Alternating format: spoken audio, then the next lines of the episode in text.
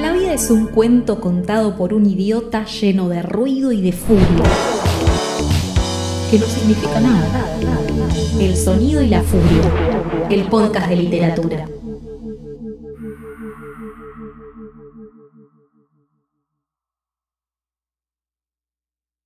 Damas, caballeros y otros. Abre sus puertas el bar del sonido y la furia. Autoras y autores suben al escenario para presentar sus obras, lanzamientos y hablar de lo que más les gusta. Libros y literatura. Acomódense, beban una copa y disfruten.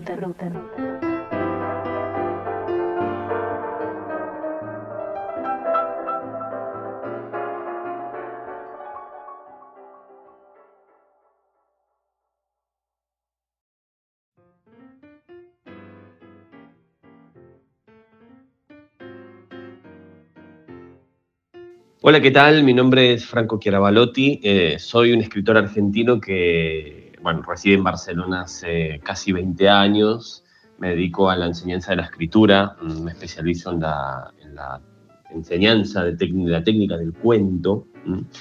Y publiqué varios libros de cuento en España y por primera vez eh, publiqué una, una, edición de uno de mis libros en España acá en Argentina.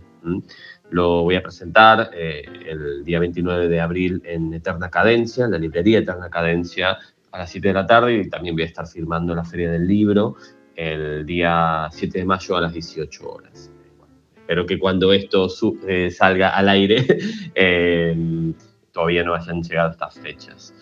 Y, bueno, publiqué tres libros de cuento, como un cuentagotas que se presiona suave, muy suavemente en el año 2009, eh, Esos de allá afuera en el año 2015, la edición argentina del 2020, y el último libro eh, se llama Insular y lo publiqué en, la, en el sello Tres Hermanas de Madrid en el año 2020 también. Y bueno, eh, voy a leer un pequeño fragmento de uno de los cuentos de Esos de allá afuera, que, bueno, este, este libro es un, una compilación de voces de diferentes personajes que tienen eh, muchas diferencias entre sí, con una manera muy propia de hablar. ¿no? Eh, dentro de la cotidianidad he intentado buscar la excepcionalidad, que es lo que hace que un, un personaje común se, se, torne un personaje excepcional, ¿no? justamente un personaje que sea digno de ser protagonista de una historia. Pero siempre sin escaparme del realismo, eh, de un realismo, digamos, eh, muy personal, ¿no? yo creo que me caracteriza un estilo eh, versátil, ¿no? donde puedo, o intento al menos, darle voz a personajes muy disímiles. Y este personaje se llama Francisca Boada Dorado, es una, es una anciana de noventa y tantos años en el lecho de muerte, la, la parca está muy cerca eh, no puede ni moverse, está bueno, a punto de, que se acerque el final de su vida y, en este momento eh, lúgubre, digamos, ¿no? en su soledad, en la soledad de su lecho, eh, comienza a reflexionar sobre diferentes aspectos de su, existencia tan extensa. Y, voy a leer un fragmento de este cuento. Exhalo y no me duele nada Miro a los ojos esas fotos desparramadas. Me llega su olor a cartón mojado. El papel viejo huele muy fuerte. El papel fermenta. ¿Para qué almacenar imágenes o papeles cuarteados? ¿Para qué atesorar en el más bajo de los cajones del más olvidado de nuestros aparadores? Durante toda la vida te acostumbras a guardar imágenes del pasado en los cajones de abajo de cualquier mueble, hasta que un día impensado Mientras quitas el polvo de esos muebles, te topas después de años con esta caja de zapatos. Desde allí, desde allí dentro, esos ojos emborronados te hurgan, abiertos de par en par, quizás con ganas de saltar de la foto y escapar. Y yo me pregunto, ¿para qué almacenarlos? Si a fin de cuentas todos, sin excepción, seremos olvidados. El recuerdo que nuestra conciencia evoque se evaporará del mundo más pronto de lo que creemos. Después de mi muerte, es probable que durante los años siguientes mi figura permanezca intensa en la memoria de Antonio y de Edith, Quizás también en alguna foto carnet en la cartera de Manuela o Claudia, o en las conversaciones de los vecinos de la esquina, o en las evocaciones del padre Pedro. Los primeros días aún respirarán mi olor, me seguirán viendo en mi sillón, pondrán el programa de televisión que solía ver y dejarán vacío mi lugar en la mesa. Los siguientes meses se hablará menos de mí, citarán menos anécdotas nacidas a partir de mi recuerdo. La palabra abuela no se pronunciará tanto, aunque aún generará suspiros en más de uno. Pasarán los años y la vida cotidiana irá borrando cualquier atisbo de emoción, como debe ser. Solamente volverá mi imagen en los momentos de relax, de reuniones, de familia, cuando Antonio saque el whisky o Manuela o incluso Sofía traigan cajas como estas. En esos momentos sí volverán a aterrizar los recuerdos de aquellos años. ¿Te acuerdas cuando la abuela nos llevó a remontar cometas? Cuando la abuela se resbaló y cayó a la fuente? Cuando la abuela esto o lo otro? No habrá lágrimas, sino sonrisas. Años después, Antonio, Manuela, Claudia, Edith, me tendrán colgada de una foto en la pared. Pero habré perdido la exclusividad, porque para entonces otros habrán muerto, y será a ellos a quienes habrá que evocar entre sonrisas y suspiros. Morirán Antonio, Manuela, Claudia, Edith. Dejarán los recuerdos a sus descendientes, que sabrán que tuvieron una bisabuela llamada Francisca, pero que no conocieron. Sí, tu bisabuela que vivió la guerra, la que dio de comer a soldados en esta sala donde ahora tú estás haciendo las cosas modernas o futuristas que se hagan esos años. Y ellos mirarán la última foto que quede de mí en la pared, foto también cuarteada tras el vidrio reverdecido. Y no llorarán, porque no sienten ganas de llorar. ¿Por qué han de llorar? Para ellos solamente será un comentario interesante entre amigos, Quizás para quedar bien o verse importantes. Sí, una bisabuela que vivió la guerra, que dio de comer a soldados en esta misma sala. Sí. Estos descendientes de Antonio, Manuela, Claudia, Edith, no se preocuparán demasiado en mencionarme ante la siguiente camada. No tienen por qué. Mi foto en la pared caerá derrumbada junto con la pared misma. Habrá que renovar o reconstruir esa sala donde comieron soldados Quizás pase una autopista por aquí algún día y a mi nombre y a mi imagen se los llevará una topadora y una empresa de derribos. ¿De qué sirve entonces hacer perdurar el recuerdo con estas fotos y estas cartas ahora desparramadas por el suelo? Mejor aceptar que seré olvidada y desterrada para siempre del mundo, del universo. Absolutamente nadie pensará en mí dentro de 100 años. No me quedará cuerpo, ni espíritu, ni recuerdo quizás energía. Quizás esa energía se derrame en algún árbol, en alguna cigüeña, en algún soldado raso, yo qué sé. Lo cierto es que para trascender es preciso tener un plan magistral, regalar algo importante a la humanidad. Ser Homero, Séneca, ser Jesucristo o Jane Austen. Yo no he hecho nada importante, no soy importante. No quedaré grabada en ningún libro, al igual que el 99,9% de la humanidad. ¿Quién ha sido mi tatarabuelo? No tengo la menor idea. Tampoco tuve demasiado interés en averiguarlo. Hola, soy Martín Sancia Kawamichi y voy a hablarles de Oscar Wilde. En una entrevista, Borges dice que hay dos cosas que le llaman la atención respecto de Oscar Wilde. Eh, la primera que a él le llama la atención es que, dice Borges, casi nadie habla mal de Oscar Wilde. Dice, yo he escuchado muy poca gente que critique eh, la literatura de, Oscar Wilde.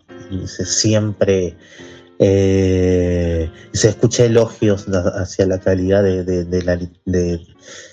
de, Oscar Wilde desde distintos puntos de vista, ¿no? de distintas estéticas. Y bueno, eso es, era una de las cosas que le llamaba la atención.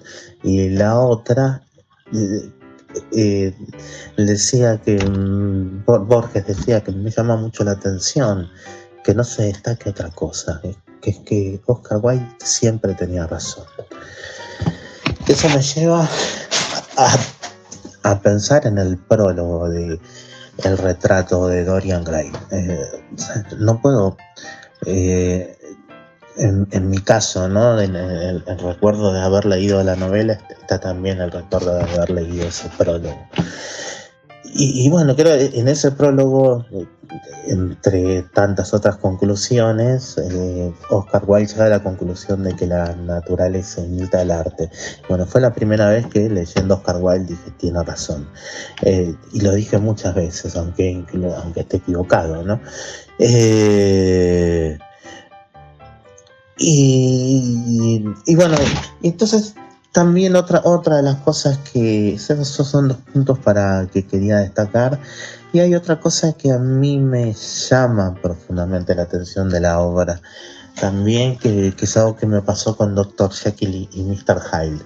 Es decir, que son dos novelas que uno ya sabe cómo empiezan, cómo terminan, antes de haberlas leído, ¿no? Uno ya sabe, ya la conoce por, por, la, por la cultura popular, por parodias que se han hecho, eh, por comentarios de, eh, por comentarios, pero uno ya sabe de qué trata el retrato de Gray, sabe incluso cómo termina, sabe todo.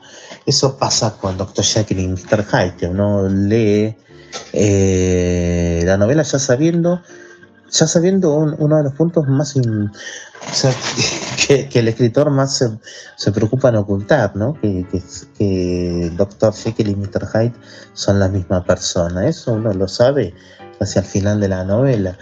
Eh, sin embargo, uno la, novela se lee con igual interés como si uno desconociera eso. Lo mismo pasa con el retrato de Dorian Gray, ¿no? Hay una maestría en el manejo de los diálogos, en el manejo de la atención narrativa de Oscar Wilde, de la manera de pensar de, Oscar Wilde, la manera de mirar el mundo, esa, ese humor poético que, él tiene, es, una delicia leerlo.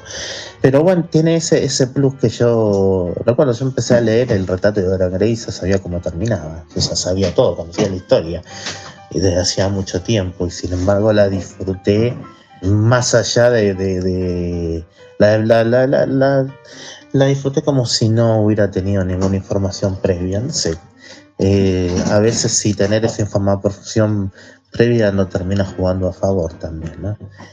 Eh, leer una obra sabiendo de cómo, de qué trata y cómo termina, quizás eh, más que, que quitarnos nos agrega algo, ¿no?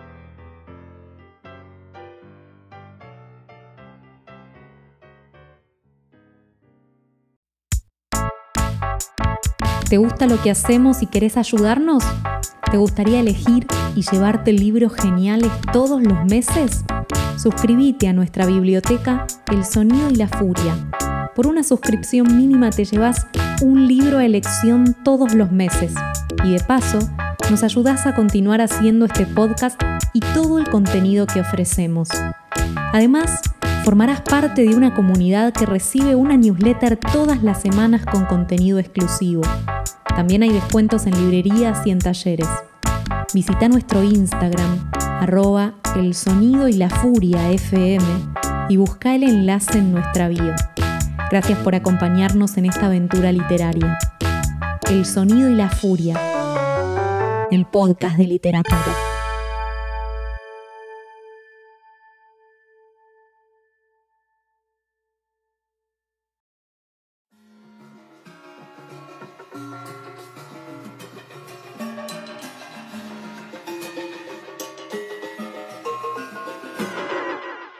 Artista es creador de belleza.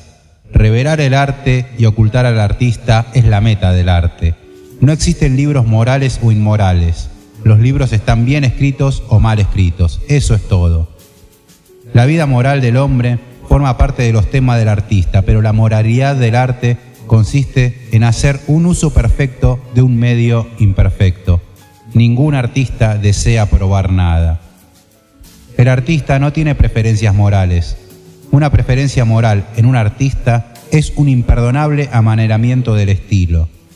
Ningún artista es morboso. El artista está capacitado para expresarlo todo. Pensamiento y lenguaje son, para el artista, instrumentos de su arte.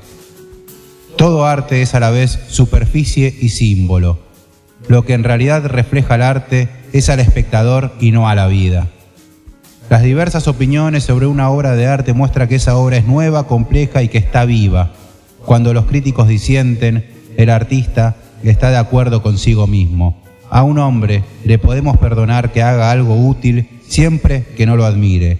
La única excusa para hacer una cosa inútil es admirarla infinitamente. Todo arte es completamente inútil. El sonido y la furia.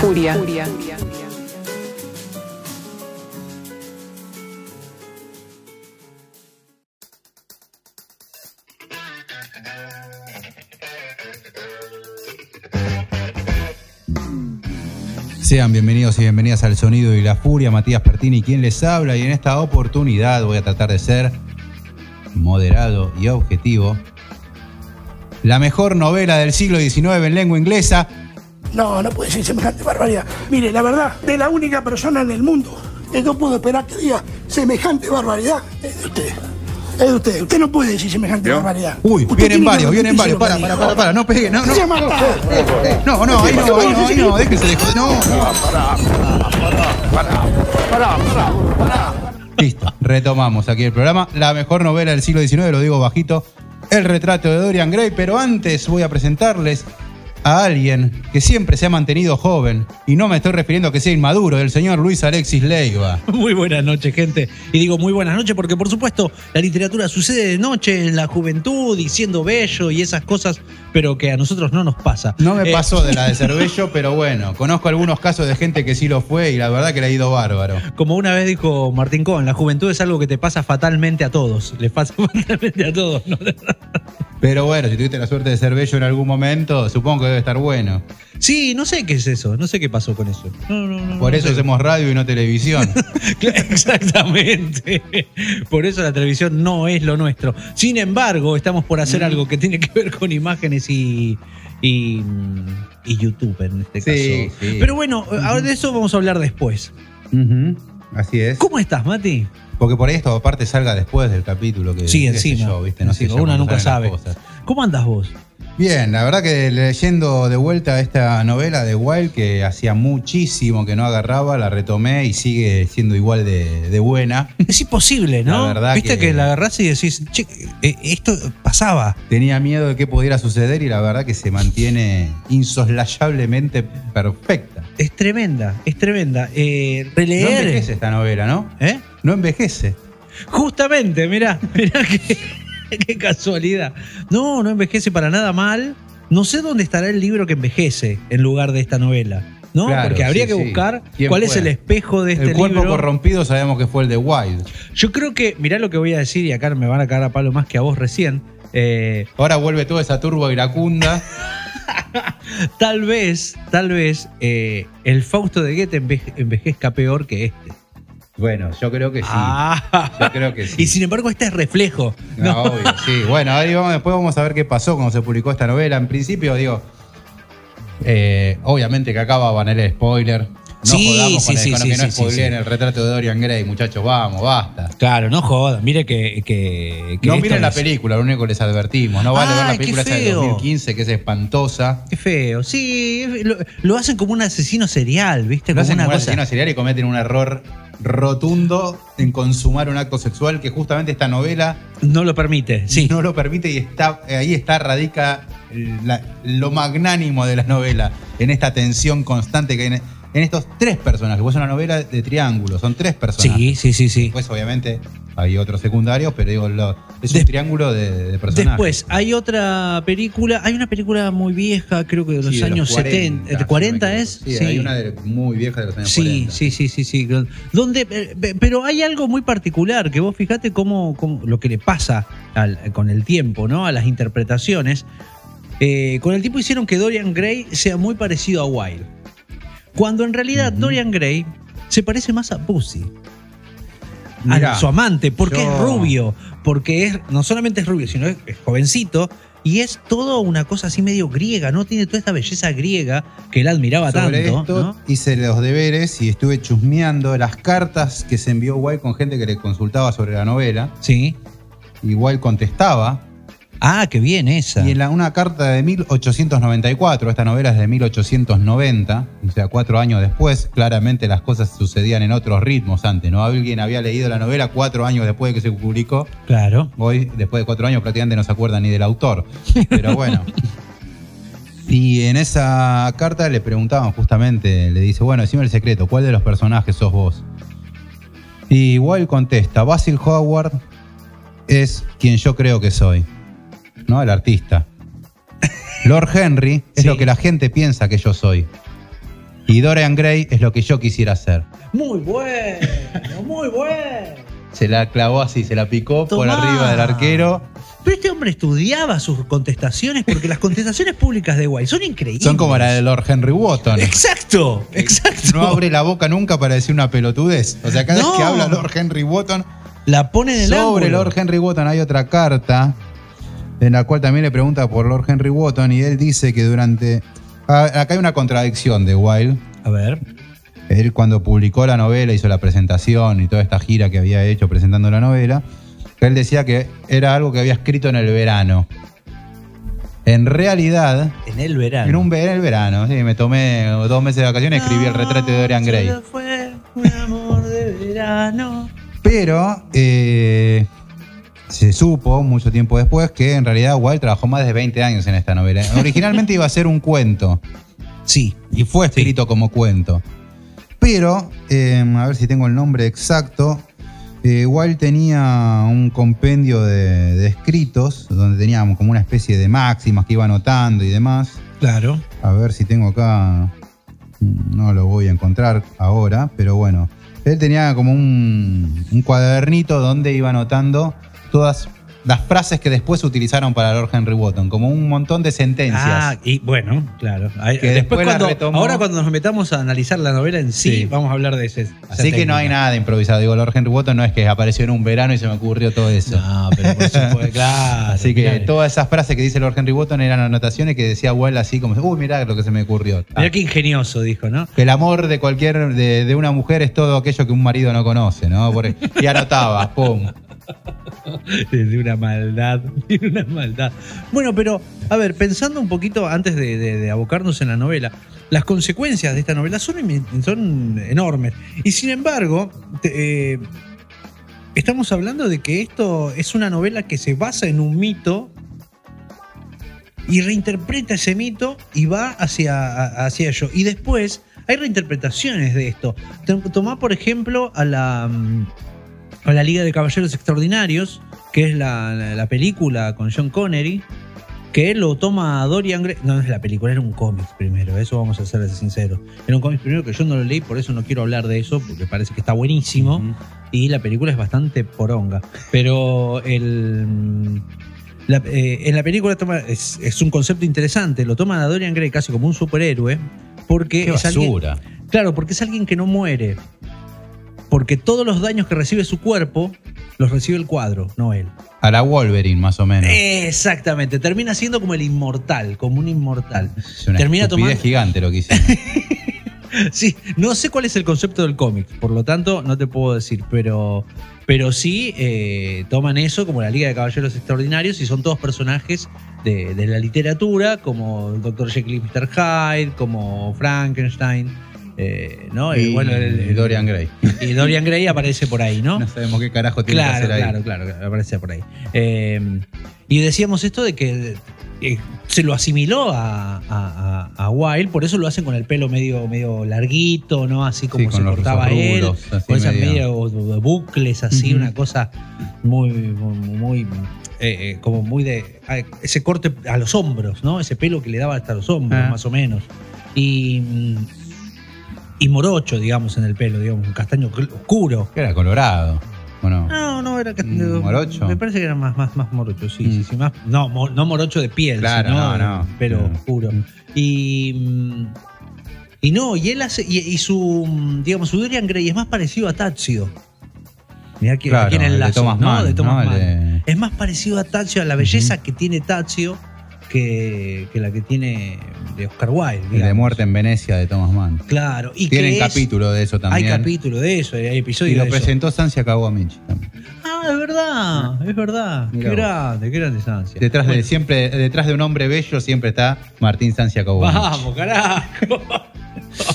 y. mm, Bueno, y, y esa- y esas consecuencias, ¿no? Las cosas que pasan. Pero alrededor de eso, como que con el tiempo pasa que esta época fue pagando muchos clásicos también. Me parece que hay muchos clásicos que se están perdiendo en una marea de cultura popular o de cultura masiva, ¿no? Más que nada masiva, donde eh, se empieza a, dilu- a- a diluir, ¿no? Hubo tantas reinterpretaciones de cosas que con el tiempo se diluyen, ¿no? Digamos, tenés a Hulk y tenés que andar explicando todo el tiempo que antes estaba de Dr. Jekyll y Mr. Hyde, ¿no? Digo, Y bueno, sí, sí, era fácil. claro, era fácil, pero hoy no se entiende así. ¿no? Digamos, vos, eh, vos hablás en un colegio hoy de, de Dr. Jekyll y Mr. Hyde y te dices, ah, como Hulk, te dicen, ¿no? Y bueno, sí. Claro, pero te dice que es al revés, ¿no? Es como, es como decir un tema de Agapornis y, y decís, eh, ¿por qué Soda Stereo le hizo un cover de Agapornis, no? Bueno, Sucede. En esa idea. Bueno, yo conocí Heroes por Coleman y no por Bowie. Pero bueno, Bueno, somos claro, parte claro. de una generación Claro, claro, que claro, escuchó primero Héroes por Coleman. Bueno, pero eso, eso pasa, eso pasa un poco porque tampoco hay tanto tiempo. Pero ahora creo que se, dilucida- se, se diluyeron mucho los clásicos y eso pasa con, con el retrato de Dorian Gray, que es como... mm, Para mí tiene que darse mucho más, eh, o sea, tendría que popularizarse mucho más siempre. Yo a mí me lo dieron en la secundaria, ponele. Mira qué suerte. Sí. No, yo no lo vi en el Sí, secundario. Yo lo leí después. La primera impresión, que, que- a eso te voy a preguntar. Voy a contar mi primera impresión de, con el retrato de Dorian Gray. Había empezado el profesorado y estábamos haciendo un curso de ingreso.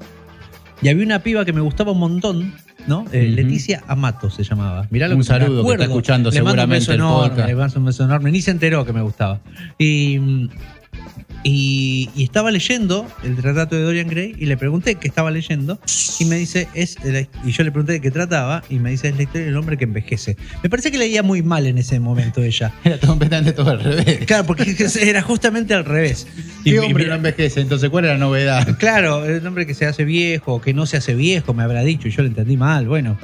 Pero no sé, era como, me, me contó así nomás, ¿viste? Y bueno, no, no parece, no me diste una reseña muy prometedora. Como que yo. quería que te vayas rápido. Claro, claro, y yo me fui a seguir mirando live, baboseándome desde afuera y dije, bueno, voy a leer el retrato de Dorian Gray para solamente... Por lo menos te dejó algo esa chica. Claro, sí, sí, eso fue las únicas palabras que me dijo. Pero te dejó un legado. Claro, me dejó el retrato de Dorian Gray.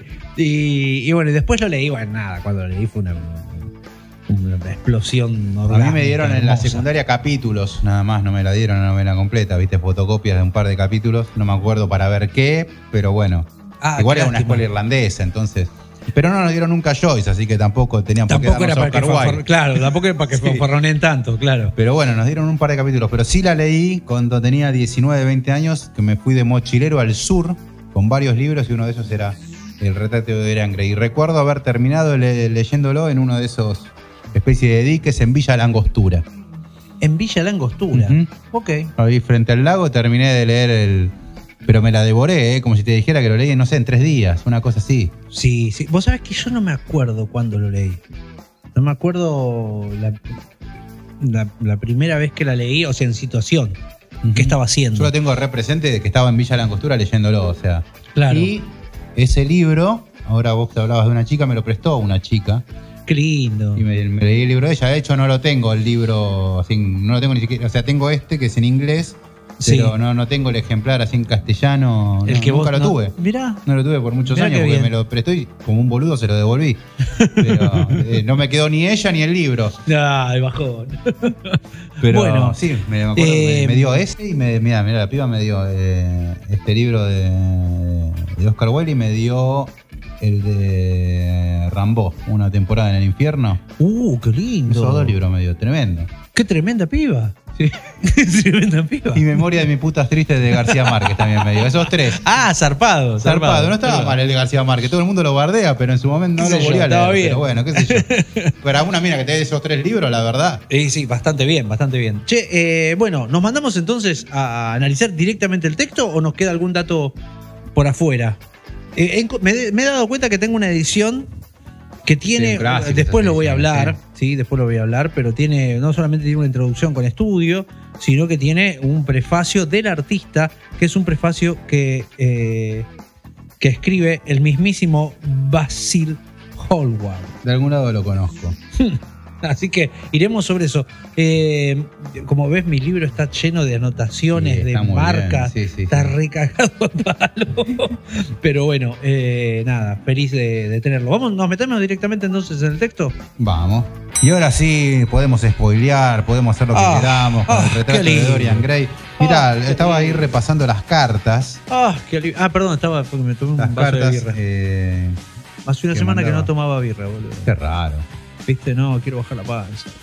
Porque quiero. Lo vi tan bello a Dorian Gray y dije, no puedo ser Me tan siento feo tan yo. mal. No se puedo ser tan feo yo, boludo. No, no, no. ¿No, les- no te pasa? Hay algo. Bueno, a ver, em- arranquemos. Seguí, Mati. No, no, lo de la carta que estaba solamente repasando, en la cual Dorian Gray en estas cartas habla y, y cuenta algunos detalles de cómo fue la escritura y demás. Dice que. Oscar Wilde. No, Dorian Gray. Exacto, claro. porque esta manera de, de- de confundírselos, ¿no? Y porque tiene un nombre, entonces, nombre, viste, primera persona arrancamos Pero dice siempre. que, bueno, Lord Henry Wotton busca simplemente ser el espectador de la vida. Él busca que todos aquellos que, que Lo entren en una batalla, Lo está leyendo en inglés, por eso. Sí, sí, por eso estoy demorando, sí, momento, sí. sí, sí. pero bueno, que todos aquellos que este, rechazan entrar en la batalla terminan siendo más eh, gravemente dañados que aquellos que participan en ella, contesta, ¿no? Mirá, Así que Lord Henry Wotton, él explica, es alguien que solamente contempla la vida, no participa, no entra, no interviene. claro. Él está mirando de afuera todo el tiempo y es algo que sucede en la novela, ¿no? Sí, sí, sí, es, es- es su visión del mundo. ¿no? Bueno, eh, se me acaba de caer el libro. Bueno, eh, podemos decir que eh, es una reinterpretación, esto ya lo sabe cualquiera, del pacto fáustico, ¿no? De, de- del Fausto, pero apuntado a la belleza. Yo creo que las primero, lo primero que te podría decir del, del retrato de Dorian Gray es que es, es la gran obra de Oscar Wilde, y no solamente como, como cayendo en un lugar común, sino que toda su poético y su estética se define en este libro. Todo lo que él quería decir sobre el arte, todo lo que él tenía para decir, a por lo menos hasta Lo dijo en donde el llegó, prólogo. No solamente lo, claro, no solamente lo dijo en el, en, en el, Que en el aclaramos, prefacio. bueno, sí, ahora después hablo sobre ese prólogo, pero... Sí, eh, sino que él eh, trata de meter toda su, su forma, su, su manera de mirar la estética, de, de- de mirar el arte y la literatura, lo condensa acá. Y eso me parece maravilloso, porque logra que un personaje que pueda tener, eh, digamos, no la eternidad, sino la, la no vejez, lo cual también es importante porque tiene una salud tremenda, lo cual también podría llegar a ser eterno, si Sí. fuera, ¿no? O digamos, hasta el tiempo que dura el cuadro en todo caso. ¿no? Eh, él pueda entender el arte sabiendo que tiene que ver con partir del postulado de la belleza y sabiendo que él mismo es bello. Él no es un artista, él no sabe hacer arte. Oscar Wilde no, eh, digo, Do- Dorian Oscar Gray. Wilde lo sabía muy sí, bien. Oscar Wilde sí, pero Dorian Gray no sabía nada de arte, o sea, en el sentido de que no sabía era hacer un arte. muchacho bello e insulso. Tocaba el piano y era un nada, tocaba el piano porque le había enseñado y tocaba piezas que le habían enseñado y se acabó, no era que era un gran artista. Él era el arte, él sabía que él reencarnaba el arte y plantea en, en el retrato de Dorian Gray su, eh, post- uno de sus postulados que tiene que ver con que el arte imita a la vida. Sí. No, perdón, que la vida imita, al arte, al revés, exactamente al revés. Que la vida imita al arte. Y entonces hace a una persona que es arte pura. Porque si el arte es Es belleza, una obra de arte que se mueve por la ciudad, ¿no? Sí, es- y claro, además de todo eso, la postura eh, filosófica, política de Oscar Wilde, decir que la belleza es poder. El- la de ser bello te da poder exacto. y te convierte en una persona que puede manipular a, a su entorno. El que es bello manipula. tal cual. Y, y que no, no podés pensar nada malo de una Si no, persona pregúntele bella. a Civil Vane. Pero, viste, es como, no, no podés pensar nada malo de una persona bella. Eso es lo que te está diciendo de alguna manera. ¿No? Claro, Digamos, nunca sospechoso de nada. Una persona bella no puede ser corrupta porque dejaría de ser bella. También es eso, ¿no? Es, Sí. es la corrupción interior de él, no, al no verse, no existe, ¿no? Es esta idea estética. Eh, hay algo. Bueno, Descubrí, como te les decía al comienzo, que en el- la, la edición que tengo, que es la de, ya les digo, la, la Maison de Lectures, que es una tapa dura, rojito, una traducción de ella, les digo de quién, porque es, es, eh, una traducción clásica, no es. Sí, no siempre es tampoco- importante la traducción, ¿no? De quién. Sí, sí, sí, siempre busquen así algún nombre que les resuene. ¿no? Acá está, traducción y notas de mm, Julio Gómez de la Serna, muy clásico, un mexicano muy clásico. Eh, y me, digamos, años, eh, si no me equivoco, años 70, Y tiene años pinta. sí. 60, sí, sí, sí, por ahí. Eh, Mira, tengo un recibo de sueldo en el mío. va, bueno, Sí, Del 2011. Mira Qué vos, triste, si no ¿no? abriré el sueldo. qué no triste. Cobraba bien, che, en 2011. Cobraba más que ahora, decía. Más o menos. Eh, bueno, les decía de que la traducción eh, es, es de este muchacho Gómez de la Serna, también conocido, es bastante conocido, hubo muchas ediciones eh, con, con él. Y tiene un prefacio del artista que es cuando. Que hace a lo Unamuno, a lo Miguel de Unamuno, que hace escribir a su personaje el prólogo. ¿Te acordás en Niebla? ¿Se acuerdan cuando sí, hablamos de sí, Niebla? Vayan, revean el episodio de Niebla de, que hicimos. Bueno, acá pone a Basil Howard eh, a, a hacer un prefacio contando el origen ¿no? del retrato de Dorian Gray. Él dice, tengo el libro en mis manos y me gusta tenerlo porque eh, que pasó así, estaba en mi estudio pintando a un muchacho, no sé qué, dice, y vino Oscar Wilde, ¿no? Y mete al o sea, Oscar Wilde escribiendo que, ¿no? escribiendo que su, que su personaje lo vea a él. Dice, y le hablé de que, bueno, no sé, le cuenta esta idea de que lo bueno sería que el cuadro envejezca y no la persona. Y Oscar Wilde se va del estudio diciendo, como, como llevando algo, agradeciendo y se va, ¿no? Y después le llega a Basil, le llega el libro, el retrato de Dorian Gray, y él hace el prefacio. Pero a esta Basil no muere. Pero vos fíjate qué interesante cómo Oscar Wilde mete a su propio personaje a hacerle un prefacio, que es una- eh, no está en todas las ediciones. No, no, la que yo tengo, por ejemplo, creo que no. O por lo menos no, no había reparado en eso. A ver. Eh, es muy, muy lindo, muy divertido. Y, y después de eso tenemos, bueno, obviamente lo que, lo que escucharon.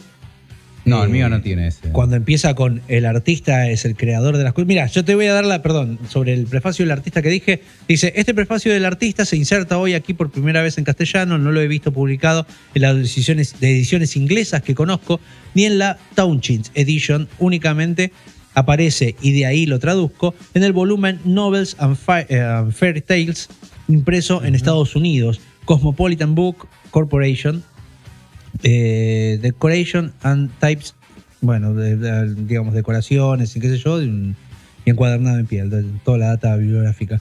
Tampoco lo he visto mencionado por los mejores biógrafos de Wilde, Frank, eh, perdón, que se llama Frank Rard, Frankard, ¿no? Y declino pues toda responsabilidad ante algunos waldianos de esos que se atribuyen las funciones de albaceas literarios de Oscar Wilde y por poco menos. Lo publico por parecerme gracioso e interesante y porque representa una pequeña ficción superior a la realidad, según la, re- la repetida teoría tan grata del autor del retrato de Dorian Gray. Si Basil Howard, el pintor, no escribió este prefacio, debió o pudo escribirlo, that's it all, ¿qué diría Wilde? o sea, eh, es, es muy interesante tenerlo, la verdad que sí, es divertido, ¿no? Y ahí termina. Y, y- y después de entrar con el prefacio, que, que vos contame un poco la anécdota del prefacio ese. Este prefacio que, bueno, ya han oído y que es un manifiesto sobre el arte, aparece en la segunda edición del retrato de Dorian Gray. La primera no está. Ah, y ¿por esto qué no se está? debe a que cuando este libro sale publicado, las críticas lo destruyeron. Tomá. No todas, pero sí los medios más importantes eh, aprovecharon para, para desquitarse un poco con Guay, que ya para 1890 era bastante ruidoso. Todavía no había explotado el, el escándalo con, que ya quienes oyeron o siguen este programa ya escucharon en De Profundis, que hablamos sobre toda eh, aquel libro en el cual Wilde repasa todos los años de, de escándalos y problemas, idas y vueltas con Bussi y demás. Y su presión, ¿no? Y su presión y su condena. Claro, bueno, eso iba a venir todo por delante, pero ya para 1890 había un ruido de que parece que Wilde andaba dando vueltas por, por Londres con un joven, ¿no? Claro. Así que, eh, y bueno, ya Wilde de por sí era un escándalo andante. O sea, él le gustaba ir, provocar, eh, o sea, Andaba con un girasol en el ojal. Un girasol. O sea, no era que andaba con una florcita, una. Se ponía un girasol en el ojal. eh, era insoportable. Dice que mm, eh, Henry James lo conoció Ah, mira. y lo detestaba. Entre, entre locas se detestan, por supuesto, eso lo, sab- lo sabemos. Mira, no sabía de Henry. Sí, sí, sí, Mirá se vos. dice que sí, se dice que sí, pero que era muy disimulado, él nunca lo decía. No, bueno, sí, me imagino. No, claro, era, era como todo su obra, ¿no? Eh, eh, Lo que no se dice, ¿no? Mirá vos. Disimulando, sí, sí, sí, sí. Y, mm, y, y Los dice dos que andaba así. escritores del carajo de la época, ¿no? Increíbles, Los dos monstruos, claro. o sea. Un monstruo que no Estaba se- bueno, Conrad también estaba en esa época vivo, Uf. pero digo, tenemos ahí un podio importante. Sí, sí, ahí no, eh, digamos, había uno, una capacidad de, de- de escritura tremenda entre todos los personajes de esa época. Bueno, pero mm, te decía que sí, que era muy escandaloso. Sí, igual no pasaba jamás desapercibido, le gustaba, era un provocador. Más que escandaloso, era llamativo. Escandaloso sería cuando se presentaba el padre de Bussi a recriminarle en un bar porque andas con mi hijo y le decía de todo. Eso era escándalo. Oscar Wilde no iba por ahí. No, no, a él le gustaba eh, provocar, pero digo, eh, a ver, se me ocurre, no sé, por ejemplo, cuando el artista está por encima de todo, él era un artista las 24 horas del día. Claro, Él claro. era- Un esteta, ¿no? Sí, Él un esteta, un hombre preocupado nada más por el arte, por eso digo, quedarse nada más con que Guay provocaba por ser homosexual, no era homosexual, era un todo, digo, se me viene justamente la imagen, obviamente, cae de Maduro Bowie, Bowie era Bueno, un artista claro, las 24 claro, horas del claro. día, todo el tiempo estaba provocando con Sí, su arte. sí. Decir que Bowie era una cosa es no, no ver todas las otras 20 que también era, digo. Sí, sí, sí, sí. Son esos artistas camaleónicos que todo el tiempo están en la vereda de enfrente de lo correcto porque es el lugar en el que tienen que estar. Sí, sí, sí, sí, sí, sí. Y, y que gracias a eso también hay algo de su de, de lo que ha salido, porque además encima era un gran escritor. Bueno, tenía con qué, no era un provocador. Claro. hubiera sido un boludo nada más que. Claro, claro, no, no, no. por ahí. Y, y él lleva eh, este personaje, ¿no? A, a ese extremo. Me parece que, bueno, todos más o menos conocen de qué va la, la novela, ¿no? sí, Este pero para cerrar muchacho- lo del prefacio, simplemente dale. que el- alguna de las críticas, obviamente la primera crítica, bueno, hubo críticas que decían, no, a, a la novela se le ven los hilos, está eh, todo el, o sea, es muy obvia en lo que busca, simplemente busca provocar. eh, se Ah, mete con la porque lo que está- homosexualidad lo que- solamente para provocar, era otra de las críticas que tenía. ¿Le, molestaba una- que, que hable de la homosexualidad o que Sí. por lo menos la insinúe? Me insinúe, porque no habla. No, no. Eh, Y después, este, bueno, otra crítica, obviamente que era una copia del Fausto de Goethe. Oh, Eh, y bueno, ta, ta, ta. O sea, pero sobre todo la palabra inmoral. Y entonces por eso en la segunda edición, Wilde agrega ese prefacio que Ah, noquea automáticamente. mirá. O sea, es una respuesta a todo ese compendio de críticas que salieron a los, al mes de la publicación de, de la novela, ¿no? Excelente. Y que Es igual un poco se había cansado de contestar cartas, explicando, dijo, no, de- no voy a hablar, voy a... Claro, la lo pongo en, edición. en la próxima edición y que le bueno, responda. ¿y qué- ¿Cuál es sus.? y qué manifiesto, ¿no? Es que sí, sí. Además, porque hay algo de mm, su. eh, La técnica que usa Oscar Wilde, que lo comentaste vos un poco antes, es esto de la sentencia, ¿no? Vos fíjate que la novela es prácticamente. Hasta, eh, hasta algunos capítulos, es, eh, con, con excepción de algunos capítulos, es eh, prácticamente es un compendio de sentencias. Pero constantemente están tirando Ujú. todos, están tirando sentencias. Y, y ¿cómo es? Y, Lord Henry Wotton. Henry Wotton es, eh, por supuesto. No, él habla con sentencias. Sí, sí, categórico en habla, todo sí, lo que sí, dice. sí. Eh, yo creo cualquier cosa, eh, sobre todo las cosas que parezcan increíbles, ¿no? Las cosas más increíbles. Eh, Hitman es muy bueno. Es muy bueno todo. eh. Incluso cuando está equivocado es bueno.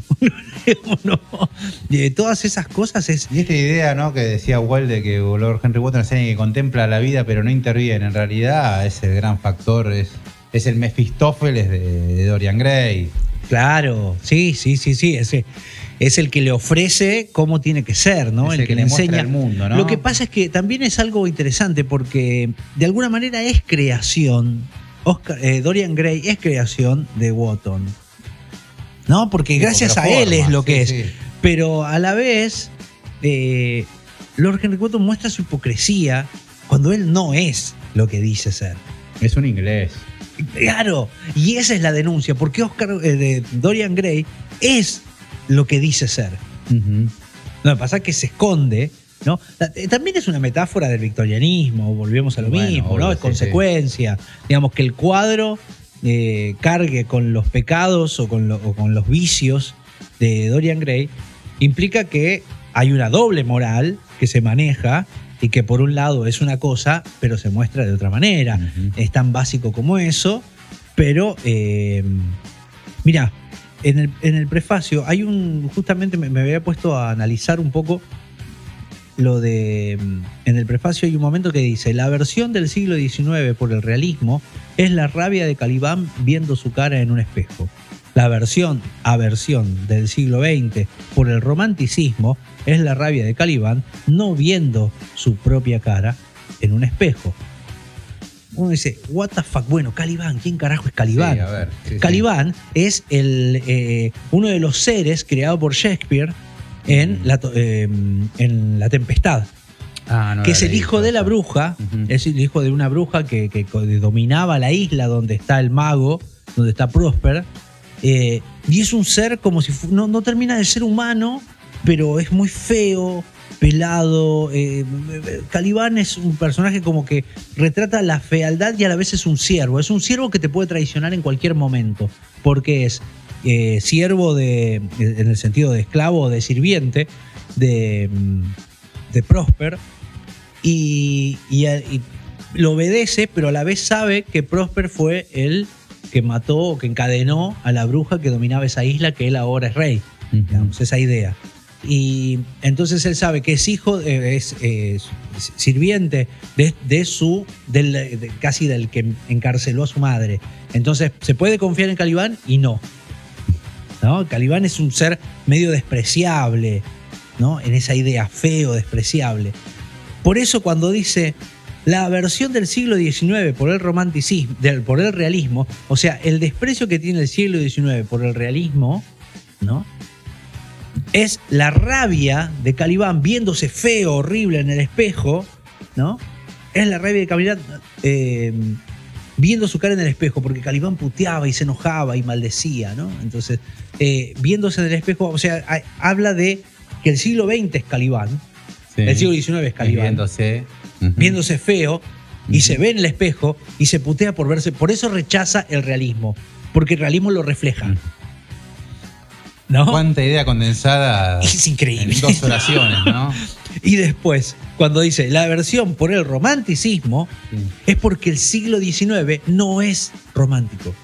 O sea, porque no, no puede verse reflejado en el romanticismo. Adora el romanticismo y no se puede ver reflejado ahí. Putea al realismo porque lo refleja. Lo que está diciendo es que el arte está revelando a la sociedad. En dos oraciones. O sea, Bueno, Shakespeare es algo que está muy presente durante todo la novela sobre el retrato de Dorian Gray, porque Sybil Vane, la pareja de, de Dorian, eh, actúa en una obra de Shakespeare. ah, es verdad, cierto, sí, y sí. la van sí, a ver sí. una hora justamente el peor día en que ella actúa, porque ella no puede ha- hacer de Julieta. Claro. Una vez que conoció el amor a través de Dorian, nunca más puede volver a ser ese personaje de enamorada. O sea, una- esos amores. así, Porque, ¿no? claro, pero vos fíjate que es- hay un poco de crítica a ese romanticismo. Claro, ¿no? patético, De patético, sí, claro. Y, y ese doble juego que él hace. En ese, en ese, bueno, eso es un poco el- también el decadentismo en el que se inscribe eh, Oscar Wilde. ¿no? Así que Shakespeare mostrar. está presente también, ¿no? Sí, Todo sí. el tiempo. Sí, Obviamente en la cultura inglesa lo va a estar, Siempre. pero siempre. Wilde toma a Shakespeare, ¿no? Claro, claro, claro, claro. Sí, lo toma y, y- y- y lo reformula. Eso es lo que pasa. Lo, lo adapta, lo pone acá. Así que estábamos hablando Shakespeare, estábamos hablando del Fausto de Goethe. Está claro que, que Wilde hizo una obra basándose en un montón de obras. de- Sí. O sea, haciendo literatura con literatura.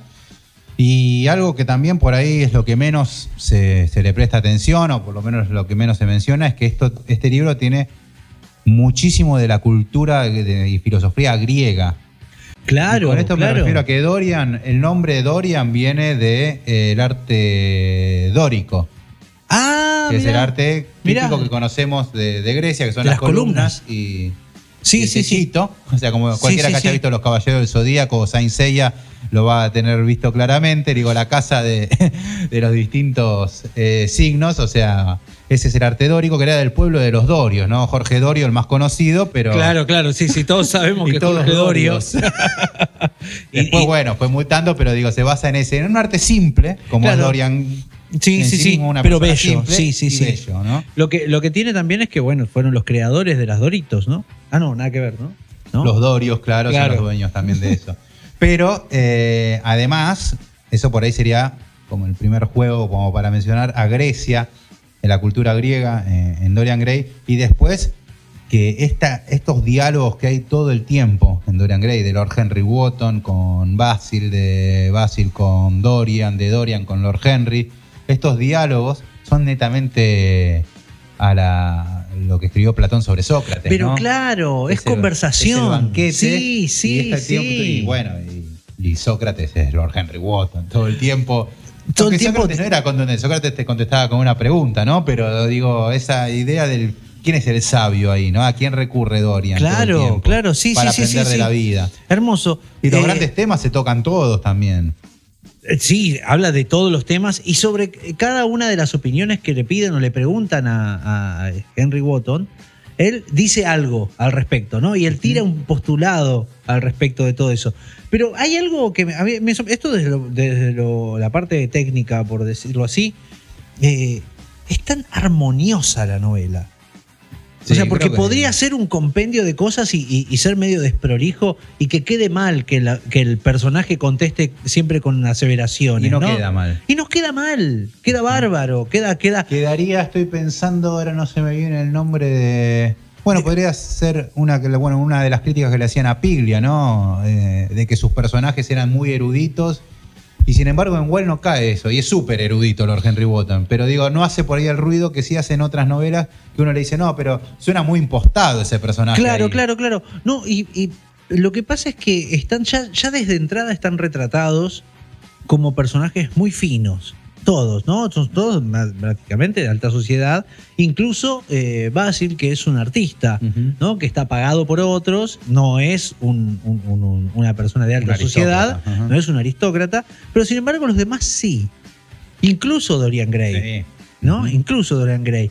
Eh, pero ves, tiene eh, arrancar conversaciones, arrancar un diálogo diciendo o, o- o contestar a algo diciendo la conciencia y la cobardía son realmente lo mismo, Basil.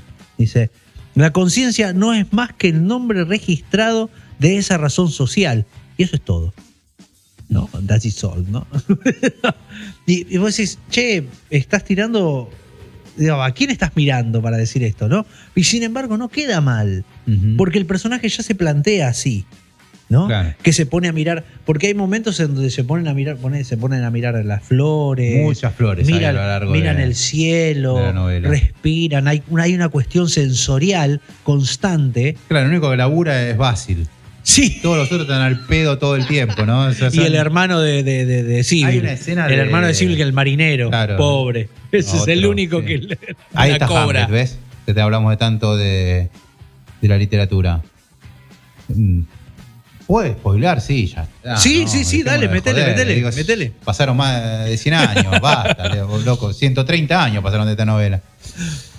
Eh, ¿Qué pasaba con Hamlet? Hamlet, en su ambición por vengar a, a su padre, comete el error y mata a Polonio, ¿no? Que era un sirviente. Claro, claro. Bueno, Dorian Gray mata o induce a la muerte a Vane cuando la desprecia. Claro, claro. y el sí, hermano sí, lo va a vengar. Y el hermano muere como muere después Laertes en Hamlet por un error. O sea, un error inicial genera una catarata es verdad, de es desgracias recontra, es atrás. shakespeareano, es recontra Sí. shakespeareano. Eso de la causa-consecuencia, ¿no? Porque el hermano de Civil lo empieza a perseguir y lo persigue hasta un coto de casas, ¿no? Hasta un lugar donde están cazando y por, por meterse ahí, por aparecer ahí, uno le pega un tiro pensando que es un conejo o algo escondido atrás de un arbusto, le meten un tiro. Y él persiguiéndose pensando que el único que sabía su pecado era el hermano. La culpa que carga Hamlet Claro, de haber es la generado culpa que- tanta muerte es la, la culpa que empieza a cargar Eh, Dorian Gray. sí, claro, sí. claro, claro. Es verdad, es re Shakespeareano eso. Es de matar a alguien atrás de las cortinas y no sabes quién es. Y después Claro. tapás la cortina y ese y era el que menos esperás, ¿no? Ese, ese Sí. es Shakespeare total. Porque después hizo Scream con un montón de películas, ¿no? Que Claro, le sacaban claro. la máscara. ¡Ay, mira quién era! A la final, Sí, eso igual lo hacía Scooby-Doo. Bueno, Es verdad. Vamos de Dorian Gray a Scooby-Doo. Y, mm, y sí, hay, hay algo de eso. A mí me gustó mucho lo que es, te digo, lo, bueno, lo de las sentencias me parece precioso porque tengo, mirá, tengo rayado el libro, porque ya es rayado, ¿no? no, no, O sea, muchacho encantador, su pobre madre y yo éramos inseparables. He olvidado completamente lo que hace o temo. Que no haga nada, o sí, toca el piano, o es el violín, querido Mr. Gray, que eso es lo que le decía a la mujer. No le importaba nada, era tan lindo, que hace lo que quieras, total, ¿no? La impunidad de la belleza. Sí, sí, tengo, no sé, tengo eh, absolución del arte por la personalidad. Uh, mirá las notas que tengo. Eh, cuando Basil le quiere explicar a Henry qué significa Dorian Gray para él. Ah, Es sí, hermoso y es tan Comienzo, patético, Es al es comienzo, tan porque patético. Basil no quiere que Lord Henry lo conozca. No, porque no quiere Y es ni, tan bello ni el decirle cuadro. el nombre, ni decirle el nombre. Y es tan bello el cuadro que él no lo quiere exhibir. Claro, Tampoco, claro, lo porque dice, hay, demasiado de mí en él, decía. Claro. Y, no, y, y el otro se le ríe y dice, no, no, no es por eso. Eso que es lo que mencionás, ¿no? yo pongo ahí. Eso es homosexualidad que está ahí escondida. Cuando él por dice, he puesto mucho de mí en él, o sea que como diciendo que el...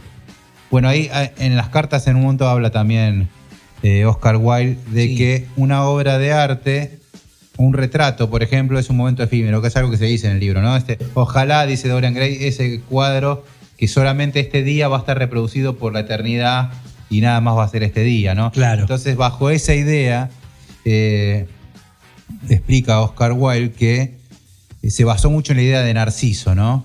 Claro, claro. Porque Narciso ve su reflejo en el río y se enamora, pero dice Narciso no ve su reflejo. Lo que él ve y se detiene es en el ojo del reflejo que lo refleja a él. Él se ve en el rabillo del ojo del retrato, ¿no? Excelente. Entonces el retrato dentro del retrato que me ve a mí. Excelente. Y ese juego, que pa- por ahí es un poco rebuscado, tómense Sí. su tiempo, pero piénsenlo, el verme yo en el ojo de mí, de mi reflejo. Claro, de ¿no? mi reflejo. Verme en el ojo de mi volverte a ver a vos mismo y es enamorarte doblemente de vos. Impresionante. Bueno, y en ese juego es el juego que hace con Calibán, que es todo lo contrario de Narciso. Ujú. ¿No? Viendo su reflejo otra vez, ¿no? El Calibán, siendo el siglo XX no es Narciso, que, sino el siglo XIX no es, no es Narciso, sino que el siglo XIX es Calibán.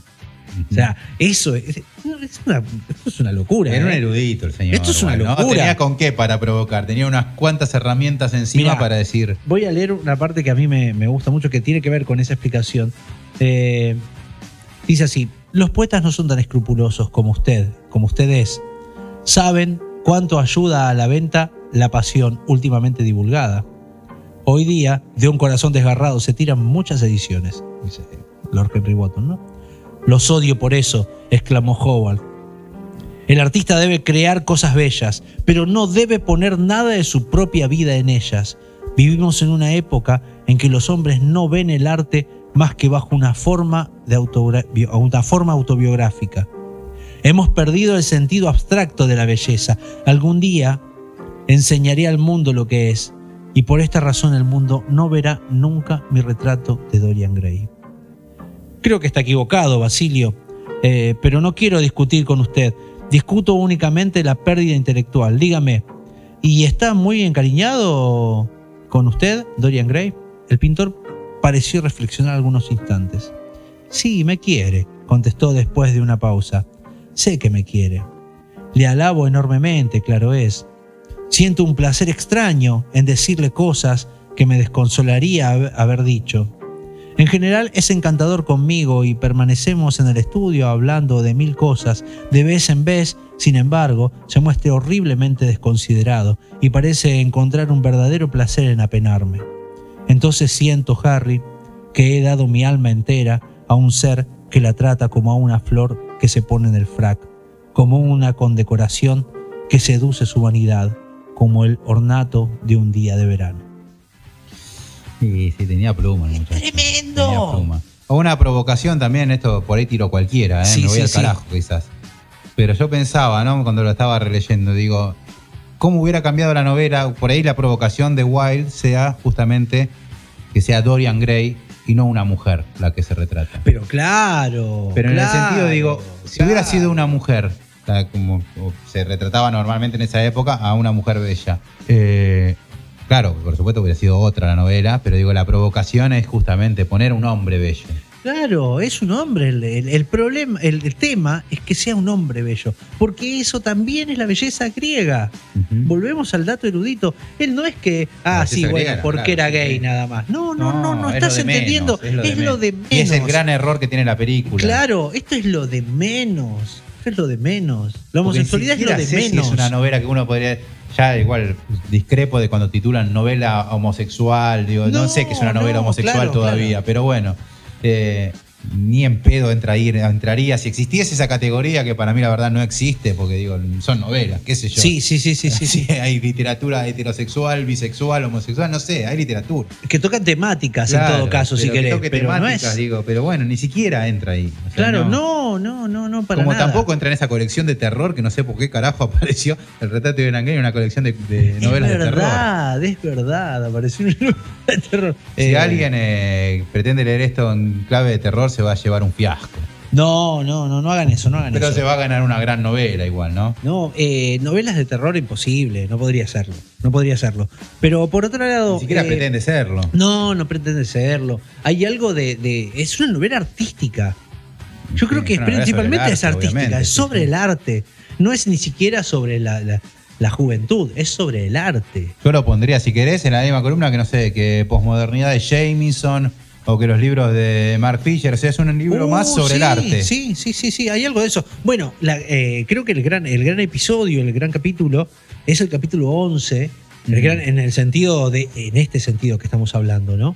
Donde él habla, donde Dorian Gray ya totalmente consumado y prácticamente eh, con su secreto guardado, en el que su retrato es el que envejece y no él.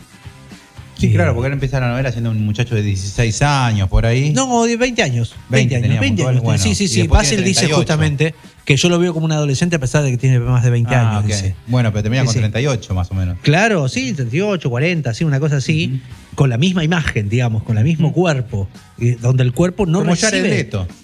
Y, algo así, algo así, algo así. Jared Leto está igual que hijo de puta. bueno, no. eh, Claramente sabemos que Jared Leto tiene un cuadro guardado en su casa. Sí, sí, todos sabemos, lo tiene escondido en un, en un, en un sótano, ¿no? Un sótano, en un altillo. Bueno, que es algo más o menos de lo que le pasaba a Dorian Gray. Él guarda el cuadro para que no lo vea nadie, porque él se da cuenta que el cuadro Sí. empieza a envejecer en lugar de él ve, y a tener las todo, marcas del vicio. Porque también hay algo de eso. Hay algo de una concepción que se instala en la novela. Eso es una ¿Qué construcción se de decía novela. de Sócrates? Todos los vicios se ven reflejados en su rostro. Claro, sí que sí. Así Qué que grande, Sócrates. Mm. Eso decía Platón. Eso decía Platón, que tal vez ni siquiera existió Sócrates. Ah, Eh. viste, como Jesús. Bueno, volvemos. Eh, cuestión, que mm, hay un Bueno, él, se- él entonces est- está mucho tiempo con eso, se, se- se- se siente seguro de que su secreto está bien guardado y se va de viaje. Se va de viaje, se encierra en muchos lados, se encierra en su casa, no sale, se va de viaje después y empieza, Empieza a fumar opio como un desquiciado. Claro, y empieza a consumir cosas. Empieza a comprar cosas, objetos, el- el- su adoración por los objetos. Eso es muy interesante en él. Y empieza, y en los objetos hay narraciones. Y en cada uno de esos objetos hay una historia. Y él empieza a decir, bueno, y empieza a aprender, y decían que él el, el narrador, dice que él se, eh, se podía concentrar mucho y abstraerse cuando se obsesionaba con algo, ¿no? Entonces dice, bueno, vamos con los perfumes, y empiezo a hacer una filosofía de los perfumes, y él empieza a tratar de entender y captar el mundo de, de su siglo, ¿no? La historia que tiene hasta ese momento y cómo se refleja hoy. Y, el, y en su visión, está el decadentismo, ¿no? Este mundo que ya se cae a pedazos, donde dice que, compraba joyas y las joyas eran de un, califa que tenía 50 millones de mujeres y, ¿no? y te cuenta la historia de las mujeres y, a partir de esos objetos, ¿no? Y empieza a hacer filosofía de los perfumes, de- el objeto empieza a tener una importancia eh, muy, muy grande en la novela y en, y en la vida de Dorian Gray, más que nada, ¿no? Porque él empieza a ver en el paso del tiempo y las historias que cargan, se ve a sí mismo. Es más, hay un fragmento, lo voy a buscar acá porque me, me parecía hermoso. Luego dirigió su atención hacia los bordados y a los tapices que sustituían a los frescos en los fríos salones de las naciones de Europa. Al estudiar este tema, tuvo él siempre una extraordinaria facilidad para absorberse por completo y durante el tiempo necesario en todo cuanto emprendía, sentíase casi entristecido al reflexionar en la ruina que el tiempo ocasiona en las cosas bellas y maravillosas. Él, sea como fuese, se había librado de aquello. Los veranos sucedían a los veranos, y los junquillos, gualdas, florecieron y murieron muchas veces, y noches de horror repetían la historia de su vergüenza, pero él no cambiaba. Ningún invierno ajó su rostro o corrompió su pureza floral. ¿Qué diferencia con las cosas materiales? ¿Qué diferencia con las cosas materiales? Él empieza a adorar los objetos que se ven corrompidos por el tiempo y que él no. Él trata de entender Claro, qué es envejecer, que, no, qué es la corrupción del tiempo, algo que a él no le pasa. Eso es, viste, vos decís, bueno, señor, usted está haciendo una filosofía tremenda. Sí, ajá. Acá no estamos hablando de pavaditas, no es, esto no es un asesinato, no es un... No, es una novela de terror. No es una novela de terror, señores. Esto es arte. ¿no? Cómo los objetos, él, él lamenta que los objetos se, se, se corrompan por el tiempo. Sí. Y ese gran problema de Wilde también, ¿no? Bueno, claro, claro. Lástima que Wilde se fue al poco tiempo de esta novela. Sí, sí, fue Eh, su, la- su último... Después vendría toda la debacle de juicios, cárcel, eh, destrozos en la vida de, de Wilde. Y- y ¿Qué yo creo que lamentablemente nos hemos perdido una novela muy superior a Dorian Gray. Vos decís, sí, ¿no?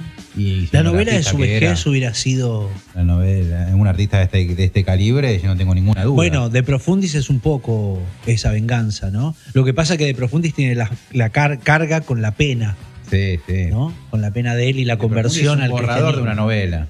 Claro, Yo creo sí, que hubiera sí, hecho una novela, pero del recontra carajo y que no la No, no, hemos podido quedó. conocer, ¿no? Es, es tremendo, es tremendo, porque lo, eh, lo que ha hecho, ahora ya es el momento, me parece, de la ponderación de, de- de la obra de Oscar Wilde, las obras de teatro de él, Sí. el, eh, los poemas de él, eh, lo- los cuentos de él. O sea, lo más, si querés, no sé, desde el príncipe feliz hasta lo más Sí. pequeño de Wilde. Bueno, hay uno donde conversa sobre, hace un tratado de arte en diálogos. Inventa diálogos para hablar sobre si, el- si la vida imita el arte o el arte imita la, imita la vida. Bueno, siempre con el mismo tema, ¿no? Con el mismo Sí, tema, ¿no? Y él lo empieza a conversar con otro. Es un hombre No, que va a otra casa, hace una escena. Hace una escena. Es como un cuentito muy corto donde hace una escena y es todo diálogo. Y empiezan a, de, los dos personajes empiezan a, a- El ensayo a de él postularse. recomiendo, bueno, pasa que en De Profundis lo, lo retoma, pero digo, lo- el hombre bajo la influencia del socialismo me parece un manifiesto de arte del carajo también, Ah, mira. que es justamente Wilde, siempre que habla de arte, que es el gran tema de su vida, donde él habla de que el arte no puede ser socialista, el arte tiene que ser totalmente individual de cada ser humano, ¿no? O sea, Mirá, individualista, mirá. Sí, ahí sí, es como que pone su. Pero después, bueno, Su eso lo, retoma en, en De Profundi, pero es un libro de- sobre el arte maravilloso. Eh, claramente era su único tema. Él estaba, era un hombre preocupado netamente por el arte y que Sí, sabía sí. lo que era arte, ¿no? Porque por ahí muchas veces se dice, ¿qué es el arte? Y cualquiera de nosotros contestamos, y el arte, este. lo que era arte. sí. ¿Cuál sabía lo que era el arte? Claro, él lo tenía claro. muy en claro, qué era el arte para él. Sí, sí, no, pero aparte eh, es, es como una bello. búsqueda de lo teórico, ¿no? Del- de, de teorizar sobre eso. Hay algo de lo poético en él y que tiene que ver con su poética en cuanto a, a- a concepción de sus obras, ¿no? La poética de él tiene que ver con eso. Eh, lo que hace Dorian Gray después, después lo que tiene que ver con las lo- digamos lo actancial, las acciones que suceden en la novela, cómo se empieza a revelar el misterio de él, ¿no? ¿Quién lo Ay, descubre? aparte, el final, bueno, igual sabía mucho Oh, de teatro, el así que el es final, es, tremendo. el final es teatro. Yo, obviamente, volvemos a decir la película, no la, si quieren verla, mírenla, pero No, no, no, bueno, no vale bien, leer- sí. ver la película y no leer la novela porque tiene un carajo. No, porque hay que cosas que cambian muchísimo, además de lo de Basil, que vos Sí. comentaste. También no, no, no es una escena de, de- de- de- No es casi una escena de acción. Le ponen acción a algo que por supuesto no lo tiene. Eh, cuando descubre el cuadro después de tantos años, eso es impresionante en el libro también, ¿no? La manera. Bueno, eh, este reflejo, digamos, un poco, también nos recuerda a, a- a Edgar Allan Poe con, con William Wilson. La última pelea de William Mm. Wilson, que es cuando viene Wilson a pelearse con el, con el otro, ¿no? con el narrador, y, y pelean y después la estocada se la da contra el espejo. Ah, La estocada final, ¿te acordás que le da la estocada final y, y se muere y la estocada está contra el es espejo? Eh, eh, Salió de ahí también, ¿no? es- está ahí, está, está ahí. Bueno, no sé si salió, pero La fácil estaba era ahí. Dr. Jekyll y Mr. Hyde Stevenson. Que fue después, en realidad, de, de William Wilson. ¿Es después? Sí, es después, es después. Están ahí nomás, ¿eh? Y está inspirado incluso. Sí. Sí, Ah, sí. No, y sin eh, embargo se lo recuerda siempre a Dr. Jekyll y Mr. Hyde y no a William Wilson. ¿Viste Mirá, vos? Qué gente ingrata. Bueno, bueno, bienvenido al mundo. Curtite, Poe, así es. claro, pero Así bueno, es vos fíjate que sí, porque eh, Stevenson es más cercano a Wilde que a Poe. incluso de edades, digo, ¿no? Del tiempo que nacieron. Pero, pero es tremendo. O sea, vos decís, esa, ese momento de acuchillar el espejo y acuchillar el cuadro, ¿no? Está, está ahí. Y es como decís vos, es teatro puro. Claro, eso es teatro. Puro. Y hablando Los de teatro, diálogos son lo mejor que vi de Dorian Gray fue la vi en teatro por Pepito Cibrián. Ah, sí, ¿la viste en teatro? No, Sí. Yo nunca vi una obra de. La vi hecha en teatro, bueno, obviamente para todos los, por lo menos acá en Argentina, que conocemos a Pepe Cibrián, sabemos que no escatima, no repara en gastos, ¿no? A la hora de una obra de teatro. Por supuesto. Todo, así el escenario, todo recontra perfecto. Eh, el Dorian Gray de Cibrián, si no me equivoco mal, tenía como un sobre todo negro de cuero sobre el final. Y yo miraba ese y decía, esto millones hay puesto acá, ¿viste? Que? Es un vestuario del recontra carajo. O sea, no, no, tremendo, tremendo. Y bueno, lo hizo musical igual, ¿no? Pero más allá de que no son muy adeptos a lo musical, lo que menos me importó es que fueron musicales. Claro, sí, totalmente. Eh, mirá, hay una parte que quisiera leer, como para ir cerrando, que no tiene que ver con lo más grosso de, de esto, sino de las reflexiones. Volvemos al mismo episodio 11, eh, que es el que recomiendo muchísimo. Después, cuando lo lean, presten atención al episodio 11, que es donde él viaja y va recolectando objetos y a la vez se crean leyendas sobre él. eh, que después, irónicamente, Oscar Wilde eh, abraza el cristianismo ¿no? Y acá va a hablar sobre esto. Dice, corrió una vez el rumor de que iba, estamos hablando de Dorian Gray, vuelvo, ¿eh? estamos hablando de que la gente escuchaba sobre Dorian Gray. ¿Qué es lo que pasó con Dorian Gray que se fue? Dice, corrió una vez el rumor de que iba a abrazar la religión católica romana y ciertamente el ritual romano había tenido siempre para él una gran atracción, el sacrificio cotidiano, más terriblemente real que todos los sacrificios del mundo antiguo, conmovíanle tanto por su soberbia reputación de la evidencia de los sentidos como por su sencillez primitiva de sus elementos y el eterno patos que la tragedia humana que trata de simbolizar. Le gustaba arrodillarse sobre las frías losas de mármol y contemplar al sacerdote en su rígida vestidura florida, apartando lentamente con sus blancas manos el velo del tabernáculo o alzando el viril engarzado con pedrerías que contenía la pálida hostia, que algunas veces se creería en verdad en panis coeletis, el pan de los ángeles, o revestido con los atributos de la pasión de Cristo partiendo la hostia en el cáliz, golpeándose el pecho por sus pecados. Los incensarios humeantes que unos niños vestidos de rojo y con encajes balanceaban gravemente en el aire como grandes flores de oro, tenían una sutil fascinación para él. Al marcharse, solía contemplar admirado los confesionarios oscuros y se detenía largamente ante la sombra de algunos, escuchando a hombres y mujeres musitar a través de las rejillas desgastadas la verdadera historia de sus vidas.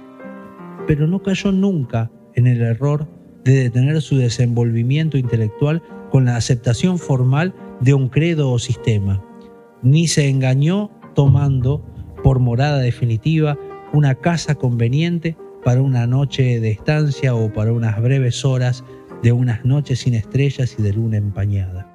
Volvemos, la postulado sobre no era, a él no le inter- le interesaba la religión, sino el ritual de, de la religión, la estética de la Claro, religión, ajá. lo estético del ritual. ¿no? Todo era visto desde una manera estética. Ujú. Es hermoso, Es hermoso. es hermoso. Stop.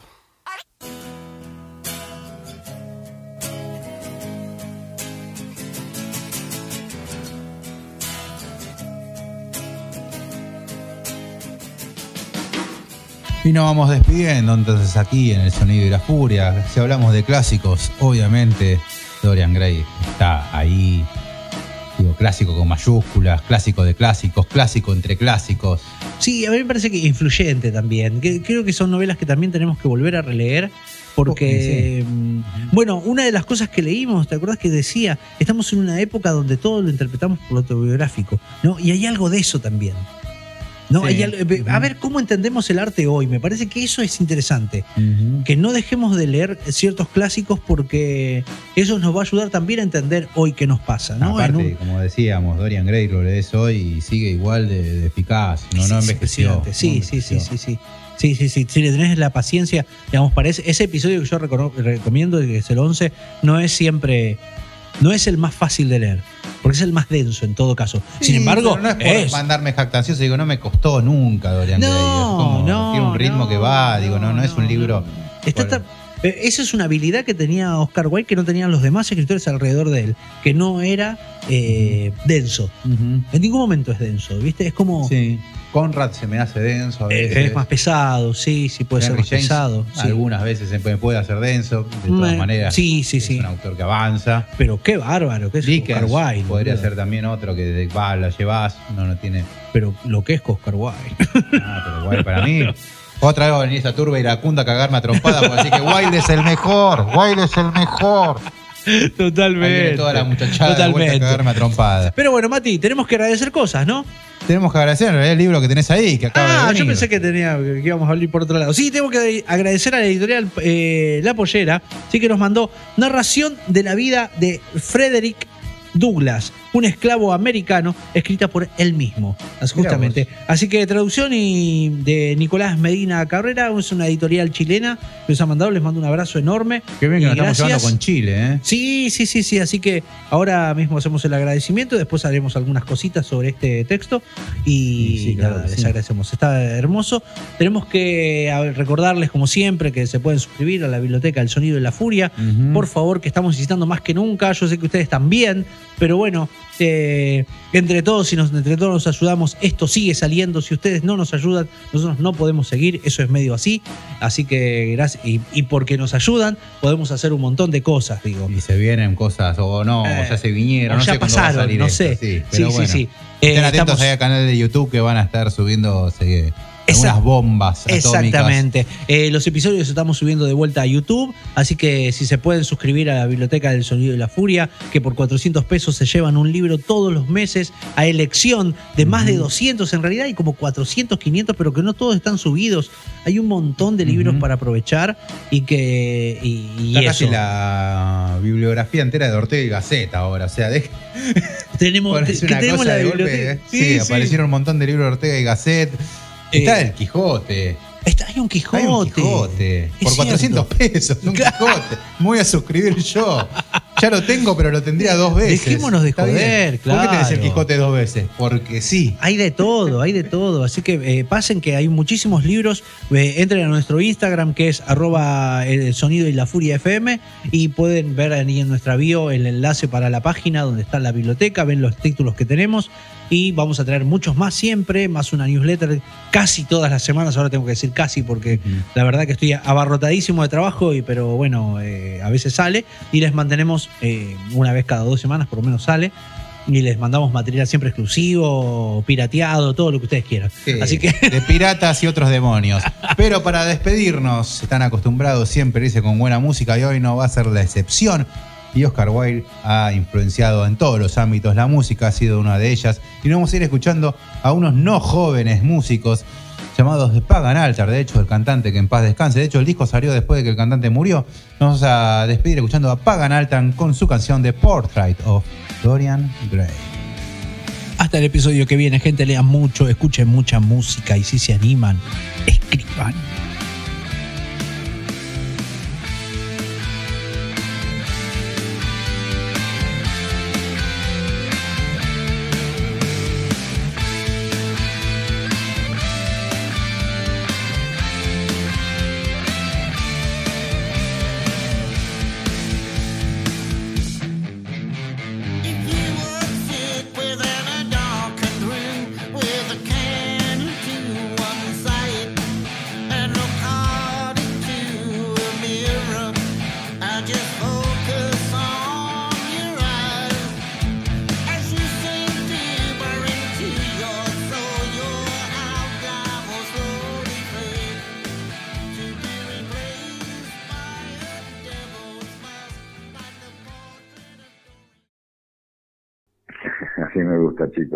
La literatura. Te mando un abrazo muy grande. Esto fue todo por hoy. En la conducción, Matías Pertini y Luis Alexis Leiva. Producción general, El Sonido y la Furia. Edición, Lisandro Tapia. Voz artística, Cecilia Bona. Gracias por habernos escuchado. Hasta el próximo episodio.